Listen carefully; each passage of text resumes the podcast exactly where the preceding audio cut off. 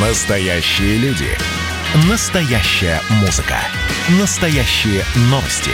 Радио «Комсомольская правда». Радио про настоящее. 97,2 FM. эм.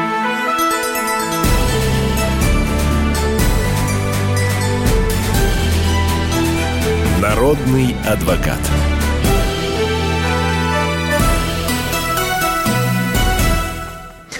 Вы слушаете радио «Комсомольская правда». Прямой субботний эфир продолжается. Ну и сейчас на связи со студией почетный адвокат России Леонид Альшанский. Леонид Дмитриевич, здравствуйте. Готовы ли вы отвечать на вопросы наших уважаемых радиослушателей? Здравствуйте. Готовы отвечать на вопросы после краткого сообщения из парламента. Прошу.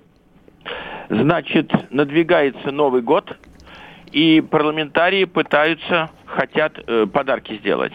Значит, у нас больше всего писем, ну что ж там гаражная амнистия. Э, рассказываем, гара, над гаражной амнистией идет работа. А какая полемика, какие разные точки зрения? Одна точка зрения и моей бригады в том числе, хоть из камня, хоть из железа, хоть из тряпок, хоть из золота, стоит гараж, бокс, как угодно назови. Ежели миллион лет назад было дано разрешение, на чтобы землю занять под кооператив, э, под стоянку, значит, все, приватизируем. А вторая точка зрения оппортунистов. Нет, только кирпичные гаражи и только если создали э, гаражно-строительный кооператив. Все остальное нет.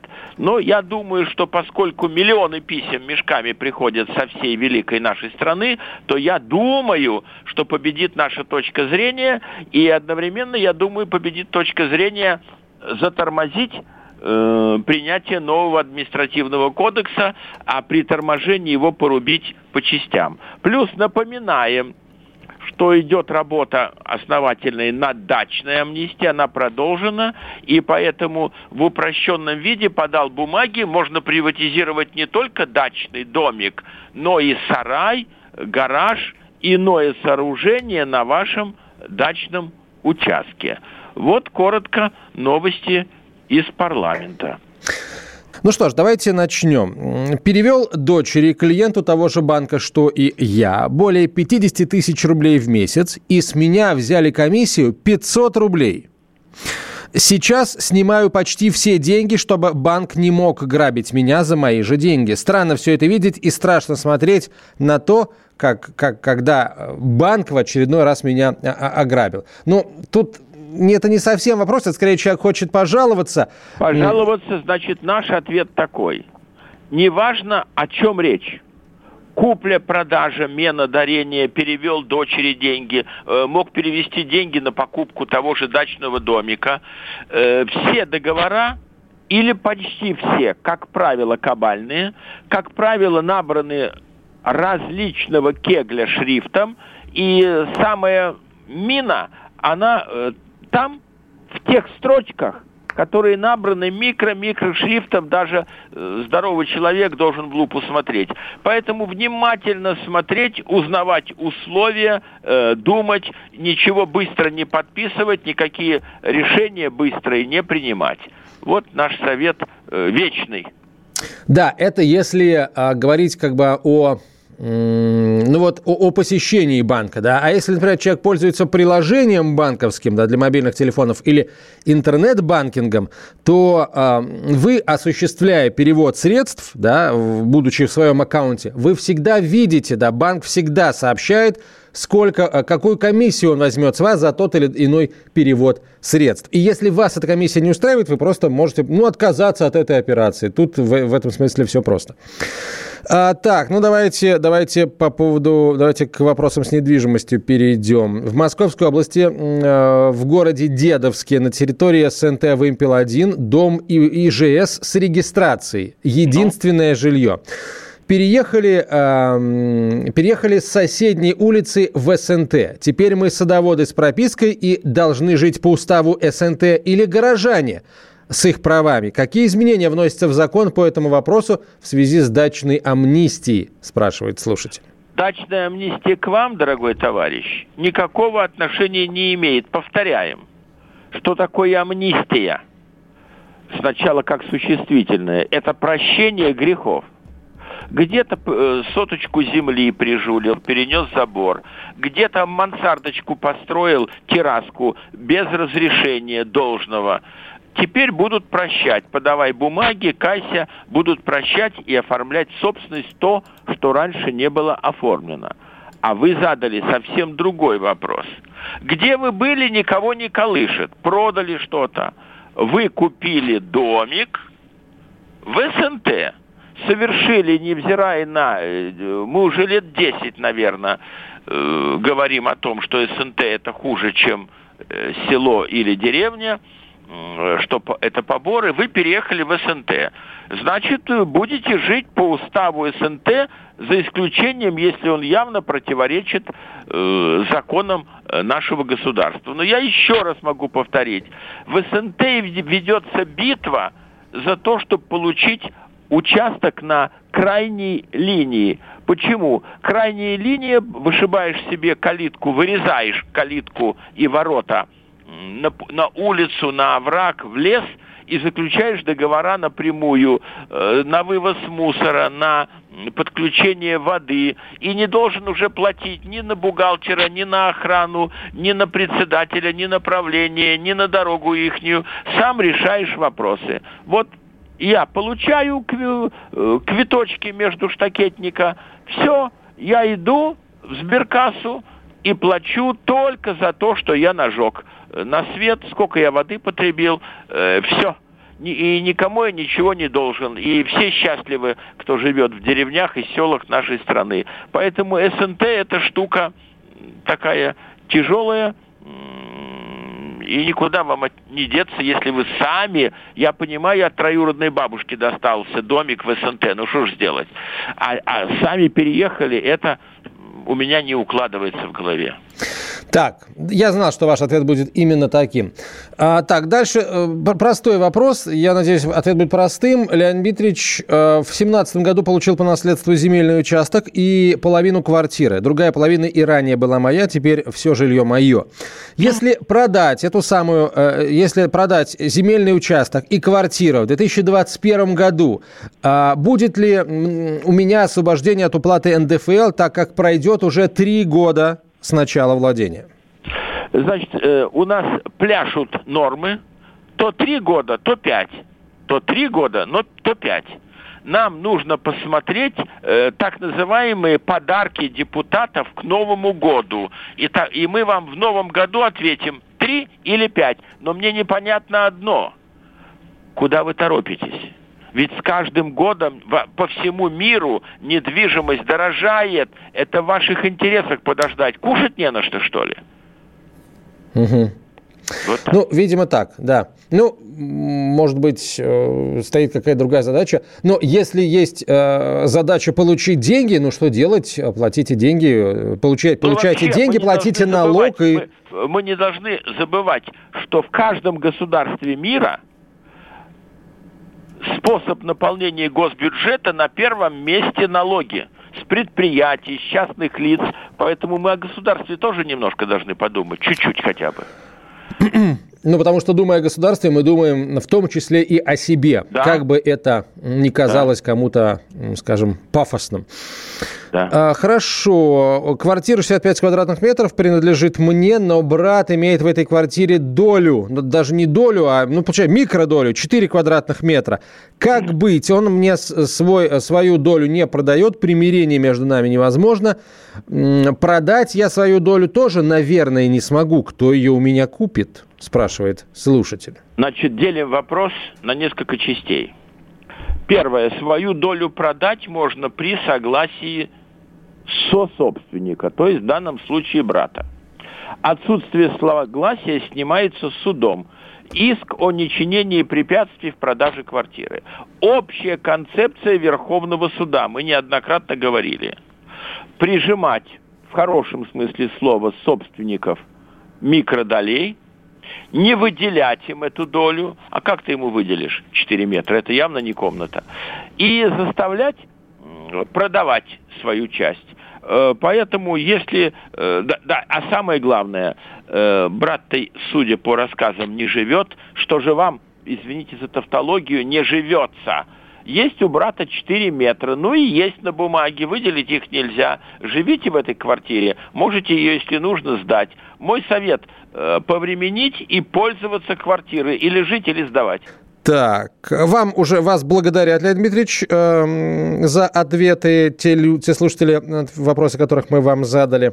Так, ну я думаю, что сейчас, наверное, мы уже ничего не успеем зачитать, потому что времени э, остается не очень много. Леонид Альшанский на связи со студией. Мы продолжим через несколько минут. Оставайтесь с нами, мы скоро продолжим. Это радио «Комсомольская правда». Прямой эфир.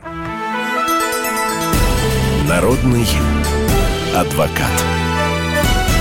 Андрей Норкин возвращается на радио «Комсомольская правда». Каждый вторник с 6 до 8 вечера он будет подводить итоги дня и, конечно, общаться со слушателями. Только Норкин может рассказать простыми словами о самом сложном. Слушайте по вторникам в 6 вечера по московскому времени. Недопустимо чиновникам разговаривать с людьми подобным образом. Недопустимо не обращать внимания на человеческие проблемы.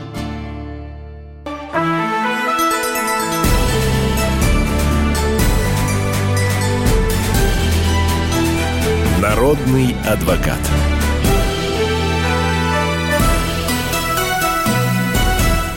Продолжаем разговор с Леонидом Альшанским, почетным адвокатом России. Леонид Дмитриевич, вы нас слышите? Все в порядке? У меня все в порядке. Супер. Тогда, а тогда давайте следующий вопрос. Так, ну это как он какой-то абстрактный, неконкретный. Э, не, не конкретный. Не будем его зачитывать. А, сосед поставил забор между нашими садовыми участками. Площадь его участка стала больше площади моего участка. Мой участок стал пятисоточным, а право собственности у нас у обоих на 5 соток. Э, межевание проведено, но граница не согласована. Суд первой инстанции определил границу по забору. Как заставить соседа убрать забор и разделить площадь участков поровну? То есть получается, что площадь участка нашего слушателя из 5 соток превратилась там в 4,8, да, или 85 соток. Значит, вот насто... так, так все случилось, насколько значит, я понимаю. У нашего слушателя есть в руках самый главный документ. Решение суда. Э, вот там столько-то градусов северной долготы и южной широты и так далее, и так далее. Самое главное – Поэтому смело можно э, брать решение суда, его ксерить, отнести его нужно к участковому раз, в дежурную часть отделения милиции, которая теперь полиция 2, судебному приставу 3, везде раздать, нанять людей, э, забор переносить.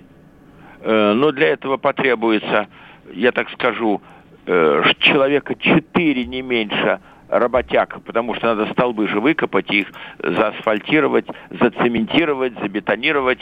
И э, ЧОП нужен, человек пять мужиков здоровых, потому что же будут бросаться, кидаться и так далее. Но выговор, э, товарищеский выговор нашему слушателю. Где вы были? Ведь нельзя же за одну минуту, это не машину переставить где вы были, когда сосед переносил забор. А я вам скажу, где вы были. Вы были в городе, а он его переносил э, глубокой осенью или зимой. А на дачу нужно ездить. Не можете ездить, платите деньги кому-то, кто живет напротив. Вам должны были позвонить через два часа после начала работ. Вы должны были, если нет машины, поймать такси и уже приехать, и не один. Устроить рукопашную схватку. Сейчас бы не было проблем. Э, заранее даю подсказку. Если вам кто-то хитро скажет, все вопросы через суд. Э, не-не-не, не дури. Суд уже был, он определил. А вот этот э, господин нарушает решение суда. Поэтому забор переносим. Так, понятно. А, просто вот не совсем, точнее, не совсем понятно. Слушатель пишет, что суд определил границу по забору, вот только непонятно по какому, по существующему. По тому забору, который, как я думаю, раньше стоял. А вот, а мы тогда давайте анализировать с вами оба варианта. А ежели сосед перенес забор, но потом состоялся суд, И вот по этой переноске, извините за выражение, определил Ну вот что-то мне кажется, что именно это определил суд, Леонид а Дмитриевич. тогда все, тогда все, тогда вы хулиган. Тут э, получается вот какая история. Забора изначально не было вообще. И сосед его поставил, ну, поставил как бы в свою пользу, скажем так, отжал у нашего слушателя маленький кусочек площади. Опять, не, на, надо не спать, когда ставят.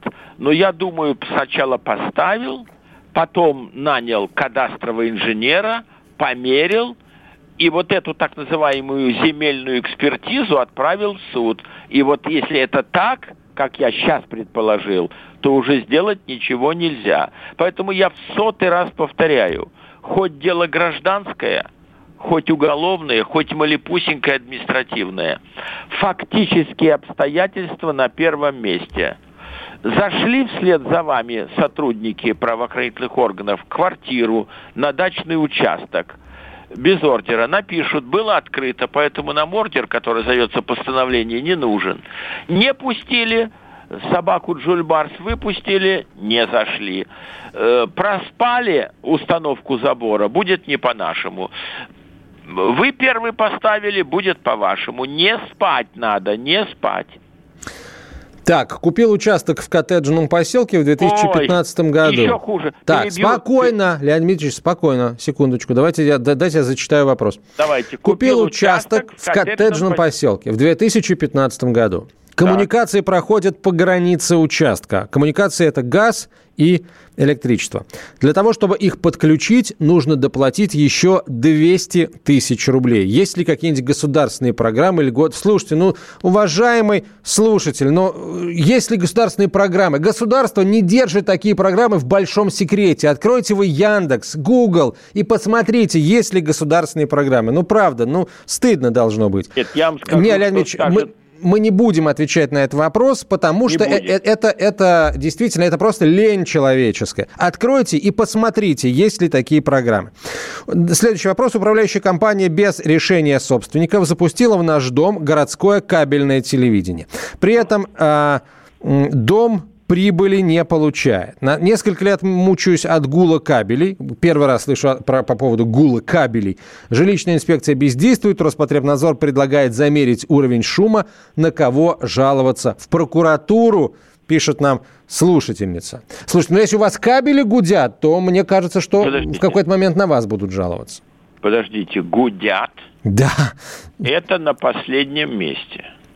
На первом месте – имела ли право управляющая компания запустить ту или иную, ну, извините за тавтологию, компанию по установке и обслуживанию кабеля телевидения. Телевизионного кабеля, говоря литературно. Ответ не имела. Сейчас такое дело слушается в арбитражном суде э, уже дело дошло до апелляционной инстанции. Там люди провели общее собрание собственников помещений и протокол передали в управляющую компанию. Но там в разных районах, Бескудников, я наизусть их всех не знаю, ГБУ жилищник того или иного района. А управляющая компания сказала, для нас главный документ – протокол собственников. Они говорят, что будет не городская, не Ростелеком, вот, а будет какой-то там электромосква, теле, Тримбомба телеком. Нам все равно. И в платежку встали включать деньги, ну, в адрес вот той, будем ее называть маленькой компании. Ростелеком подал в арбитраж проиграл первую инстанцию, сейчас битва идет в апелляции. Но я читал решение суда арбитражного. Вот если 10 или 20 страниц одним предложением, главный документ решения собственников, что не оспаривает истец Ростелеком. Они гнут такую линию, что это не тема общего имущества, и это не тема жилищного кодекса. Это тема закона о связи. А суд им говорит, нету разницы, телефонный кабель, телевизионный, тру, э, электрический или труба. А вы из чего вздумали? Значит, электрокабель и газовая труба, и труба воды – это э, жилищный кодекс, а вот если телевидение, э, это закон о связи. Вот шиш вам. Ну вот посмотрим, до каких инстанций дело дойдет. Так, хорошо, посмотрим. Действительно, тогда э, берите у нас так сказать, э, на себя повышенное обязательство следить за ходом этого дела, и когда решения будут э, приняты, когда решения будут приняты, вы нам о них сообщите. Хорошо? Но ну, я хочу что сказать. Я не делаю никогда никому рекламы. В арбитраже необычно важно мастерство адвоката. Э, там только какая статья, бумаги, выписки, акт, какая статья, какого кодекса, почему этого, докажите. Большое значение имеют знания. Э, это не уголовное дело. Убил, не убил, стрелял, не стрелял. Тут знания гражданского законодательства очень важны. Так, хорошо, давайте следующий вопрос. А, вот тут был очень интересный и очень короткий вопрос. А, он мне как бы этим и понравился. Вот. Застройщик приватизировал помещение, в котором находился тепловой узел. Теперь он его продает. Правомерно ли он поступает? Если человек имеет в собственности что-то, он может его продать. А вот э, приватизировал он его э, явно, по моему мнению, незаконно, потому что если бы он ну, хотя бы колясочную комнату приватизировал, без нее можно прожить. Тепловой узел принадлежит всему дому, это общее имущество, и не может у него... Поэтому это сейчас долгий суд о признании вот той сделки – а поскольку вам скажут, что три года срок исковой давности прошел, придется отдельную битву выдержать о восстановлении срока искового производства. Целое дело, но при умелых руках можно сражаться. Так, мы продолжим эту борьбу, продолжим эти сражения за каждого из э, наших слушателей, которые обращаются со своими вопросами, а, с адекватными, нормальными вопросами. Народный адвокат.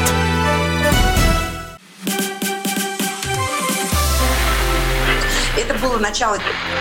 Это действительно история, которая будоражит. Так вся страна обалдела. И Россия родина слонов, она от океана до океана, да. И мы, мы всегда правы, мы никогда не сдаемся. И самое главное, что же будет дальше? Комсомольская правда. Это радио.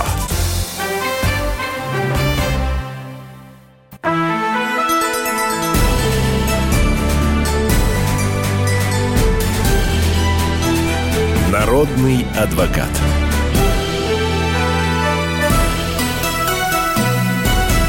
Леонид Альшанский на связи со студией. Мы продолжаем отвечать на ваши юридические вопросы, друзья. Так, пожалуй, с этого начнем. А, деревенский дом построен в 2007 году. В метре от забора Э, соседа на месте старой хозпостройки. То есть построен дом, да, на месте старой хозпостройки. Сейчас я оформляю дом в собственность. Мой сосед не против. Но инженер, который составлял технический паспорт, сказал, что откажут в регистрации из-за несоблюдения нормы. Видимо, речь идет о норме, по которой э, дома должны отстоять не менее там, чем на 3 метра да, от забора, если да. это не хозпостройка, а именно дом. Да. А, то есть это без, э, безвыходная ситуация, я правильно понимаю? Э, значит, варианта два. Э, или понять, что будут трудности и сейчас отступить, или Верховный суд все-таки сказал нам, нельзя формально руководствоваться вот этими метрами. Нужно указать конкретно, в чем мешает. Ну и привел нам примеры. Например, э, с вашего дома льется вода на постройку соседа гниет что-то, затемняет. Но сосед в данном случае уже не против, то есть сосед да, не против значит, того, есть чтобы... большие шансы э, подать иск в суд к администрации. Иногда они, кстати, сами говорят, мы не можем нарушить нормы подайте на нас в суд, выиграете, мы вам с радостью оформим. О нечинении препятствий э, в строительстве дома или о приеме дома в эксплуатацию в зависимости. Нужен грамотный адвокат. Вот. Но мой совет такой, э, адвоката лучше брать э, из адвокатской конторы, которая в здании суда или в соседнем домике. Кто намек понял, тот понял. Так, Хорошо. Следующий вопрос. Как, намеками какой-то загадочный, Леонид Дмитриевич. Намеками изъясняетесь. Так, хорошо. Основа недвижимость. Сдала документы в Росреестр на оформление дома, видимо, на оформление в собственность, да, дома, который был построен больше 20 лет назад на садовом участке. Земельный участок в собственность уже оформлен. Оформление дома приостановили до декабря на основании того, что дом расположен близко к забору. При этом, по факту, половина стены дома находится на расстоянии 4 метров от забора, а вторая половина на расстоянии 2 метров. Ну, я понял, под углом. Стоит. Да, совершенно верно. Что делать? В общем, по- вопрос похожий на самом деле. И, видимо, ответ будет тот же, Леонид Дмитриевич. Значит, вам Росреестр откажет, э, поэтому придется судиться. Так. Есть еще хитрый вариант. Дом разделить напополам э, и э, самостоятельную часть выделить. И вот тот, который 4 метра, приватизировать. Один будет приватизирован, а второй повиснет в воздухе. Но лучше судиться, что не мешает, надо с соседями поговорить. Э, вот так вот есть шансы здесь тоже победить. Так, хорошо. Давайте следующий, следующий вопрос. Эм, так, как, много букв и цифр, и непонятно, что написано. Так, по какому вопросу, по какому праву вы вопрос отбросили? А какой вопрос мы отбросили? Э, может быть, мы не ваш вопрос отбросили, откуда вы знаете? А, пожалуйста, пришлите ваш вопрос еще раз, и мы на него посмотрим. Так, видимо, так, теперь наследственные дела пошли. Тоже интересная история, как правило. В начале ноября этого года умерла моя родная тетя. Сочувствуем. Ее дети умерли раньше. Из близких родных у нее была только внучка. Около трех лет назад она, видимо, тетя, да, запища, э, запи, за, завещ, записала, господи, написала завещание на меня, э, завещав, оставив мне часть своего имущества. Я не знаю, было ли написано позднее завещание на внучку, отменяющее, э, так сказать, э, передачу определенной части имущества мне, Понятно. пишет слушатель. И в, э, вопрос в следующем. Как мне узнать ответ на этот вопрос, при условии, что внучка свидетельство о смерти мне не предоставит? У нас плохие отношения.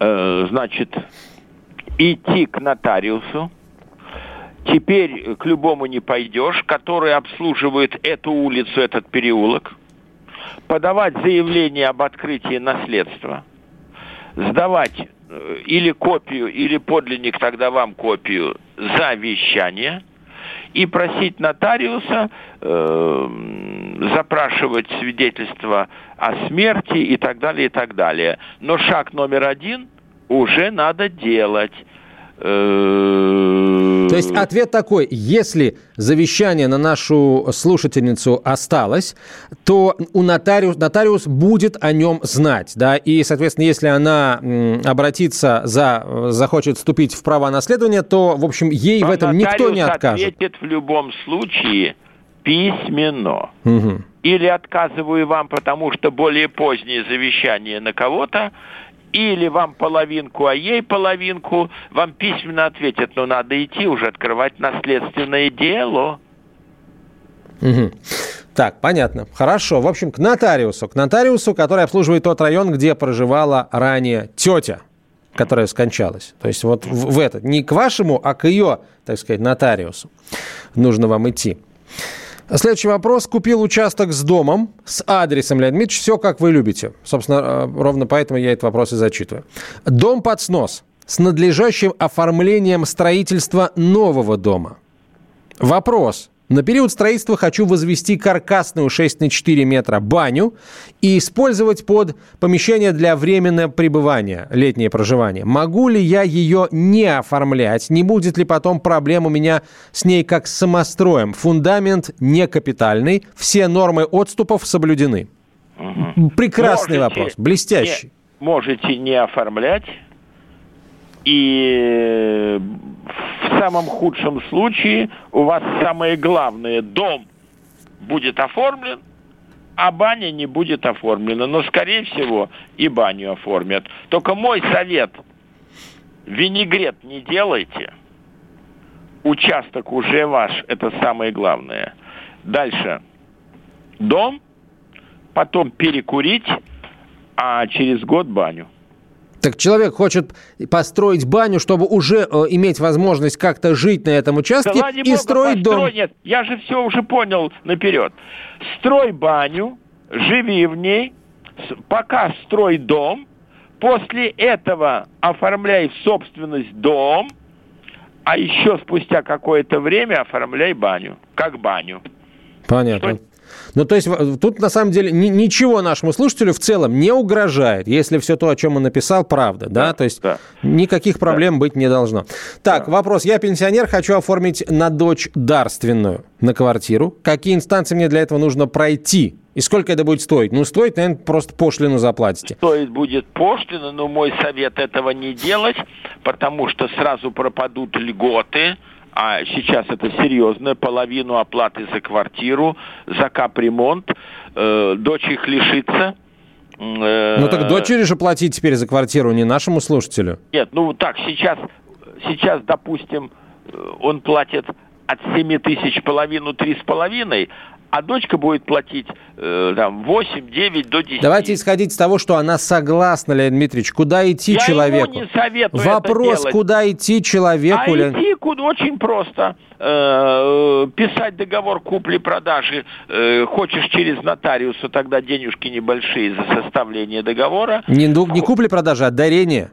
Ну, какая Договор дарения а потом идти в Росреестр. У нас главная контора Росреестр. Но я это все делать не советую. Так. Ага, все. Вот, вот очень интересный вопрос. Возможно, самый главный, самый интересный вопрос э, в сегодняшнем выпуске. Стоял на учете в Центре занятости на протяжении пяти месяцев. Ну. Устроился на работу, устроился сам.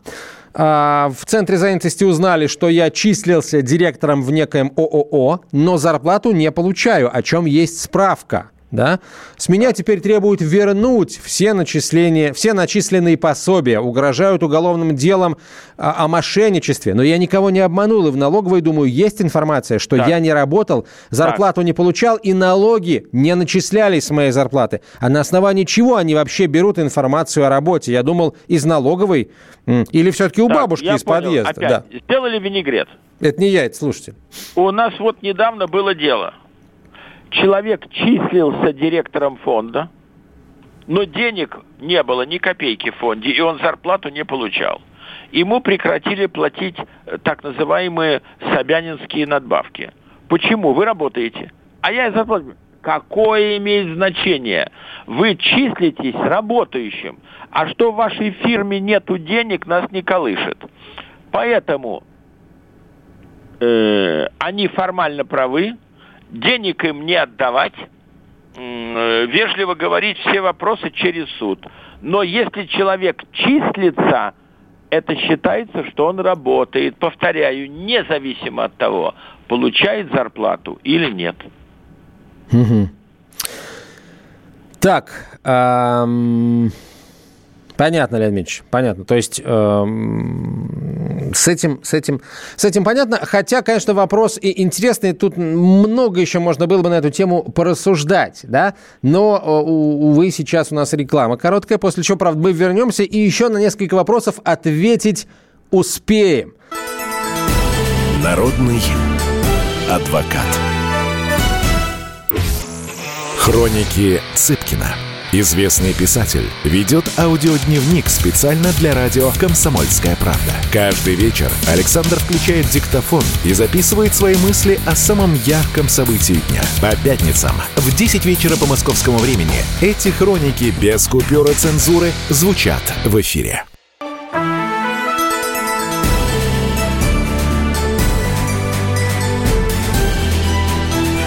Народный адвокат.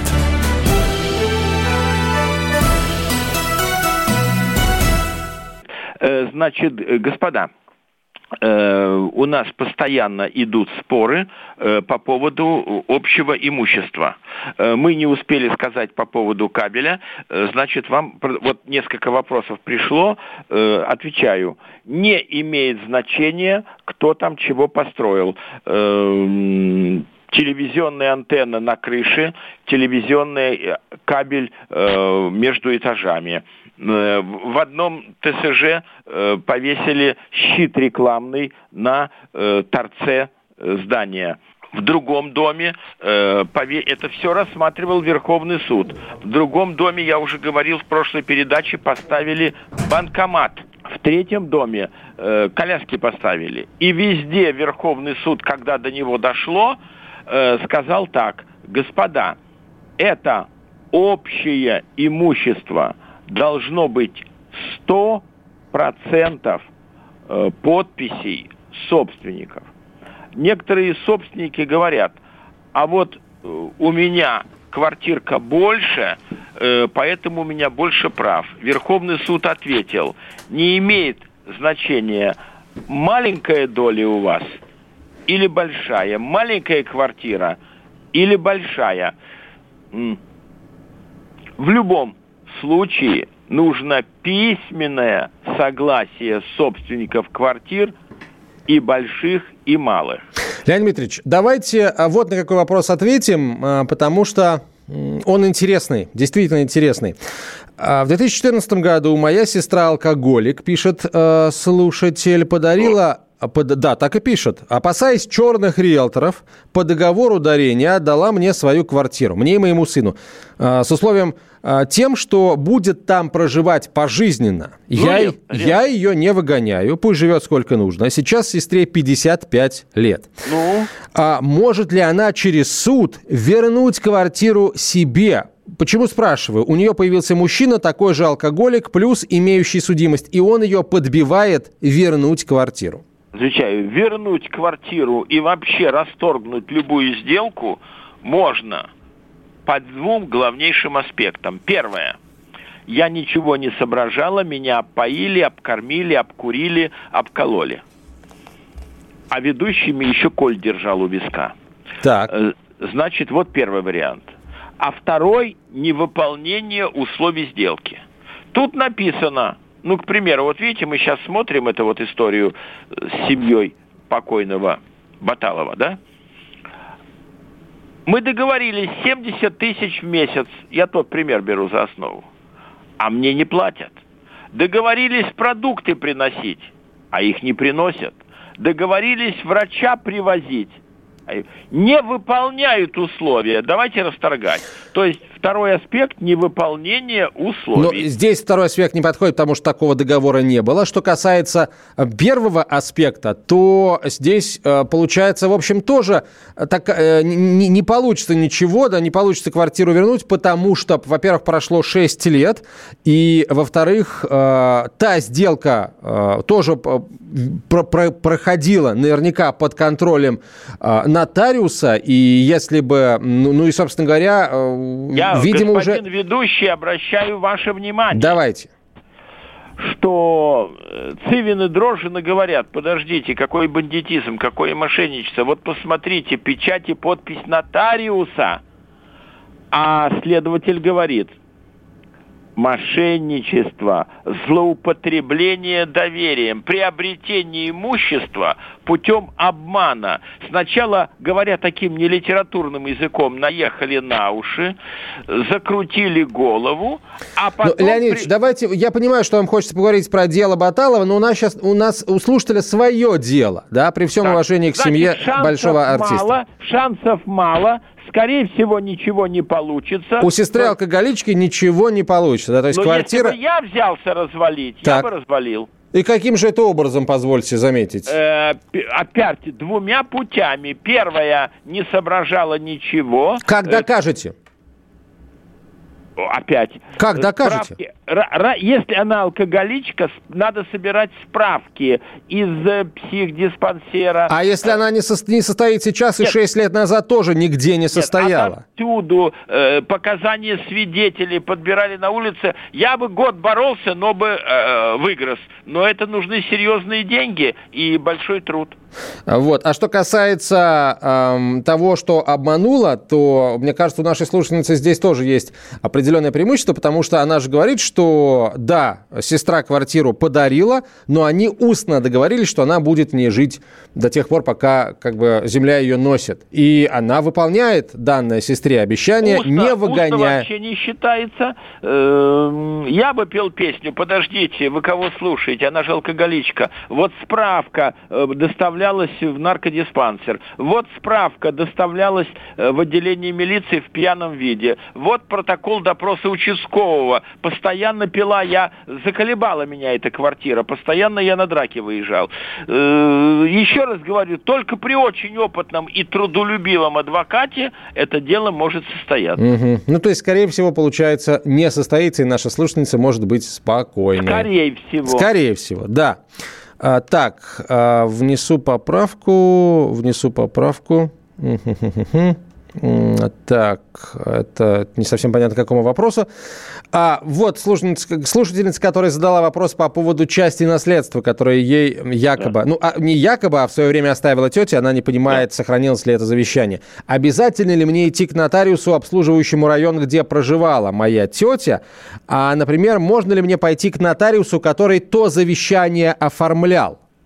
Нет, дорогой товарищ, целях борьбы с мошенничеством в законодательство внесены поправки. Все улицы и переулки расчерчены на сектора, за каждым сектором э, закреплен э, нотариус. Для того, чтобы открыть наследственное дело, придется идти только к тому нотариусу, который официально обслуживает дом, где тетя проживала до своей официальной кончины и волочь туда документы. Э, не получится к тому, где был.